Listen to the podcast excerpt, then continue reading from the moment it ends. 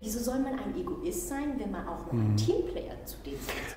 Naja, also in erster Linie müssen wir erstmal diesen Begriff Egoist richtig deuten. Also das Wort Ego bedeutet ich. Das ist lateinisch und hat dieselben drei Buchstaben. Ähm, und ich, ich, wünsche jedem, dass er sich seines Ichs, seiner Persönlichkeit, seinem Charakter bewusst ist. Das ist das, was uns definiert. Das ist das, was uns alle unterscheidet, dass wir alle eine eigene Persönlichkeit haben. Wir entscheiden anders, wir handeln anders, wir denken und fühlen anders und das ist auch das, das Schöne daran. Ja? Wir sind nicht alles Affen, die irgendwie sich den ganzen Tag gleich verhalten und auch noch dasselbe essen, Bananen. Ähm, das ist das Erste.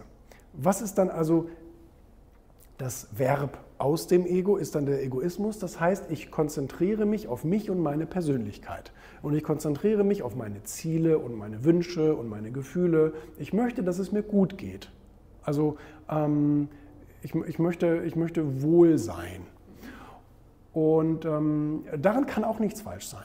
Das kann mir auch keiner erzählen, dass es irgendwie verwerflich ist. Vielleicht hat die Kirche das früher mal versucht, um den Menschen Sünde einzureden, damit sie, da, da, damit sie sich unterjochen lassen. Aber wir sind ja zum Glück nicht mehr in dieser Zeit. Wir haben ja keine, keine, keine äh, Könige mehr, die über uns regieren oder so, sondern mittlerweile hat sich das ja umgekehrt und das Volk regiert sozusagen über die äh, Herrschenden.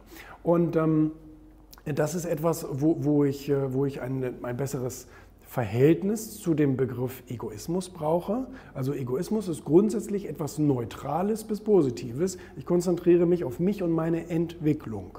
Und das sollte auch jeder. Und ähm, dass ein Team dann aus vielen verschiedenen Egos besteht, ist dann ja auch klar. Jeder Einzelne in diesem hat andere und eigene Interessen.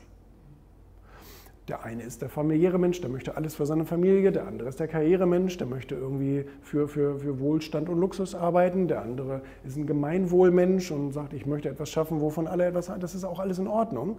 Ähm, das muss man aber bedenken. Man kann ein Team nicht gleichschalten.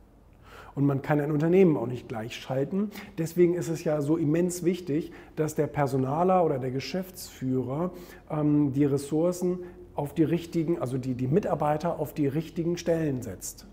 Es ist ja nichts schlimmer, als wenn der falsche Mitarbeiter auf der falschen Position sitzt und es, und es hat niemand Spaß daran.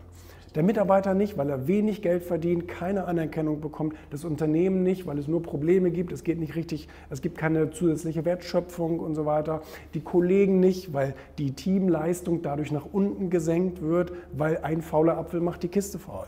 Und deswegen ist es so wahnsinnig wichtig, dass, ähm, dass das Personal immer auf der Charakter, also für den Charakter richtigen Stelle ist. Ich habe das bei mir auch schon gemacht, dass ich Menschen umbesetzt habe. Die haben in einer Position bei mir gearbeitet, wo ich irgendwann herausgefunden habe, das ist eigentlich nicht das, was zu deiner Persönlichkeit und deinen Fähigkeiten und deinen Stärken passt sondern du müsstest eigentlich viel mehr in die Abteilung gehen und könntest dich da viel besser ausleben. Ne? Dann, dann, dann können wir darüber reden, dass du eben mehr Geld verdienst, weil du da besser drin bist. Du hast mehr Erfolgserlebnisse, weil du gelobt wirst. Dein Team hat auch mehr Spaß, mit dir zusammenzuarbeiten, weil es der ganzen, der ganzen Teamleistung auch ähm, zuträglich ist. Mhm. Also von daher, das ist sehr, sehr, das ist sehr, sehr wichtig.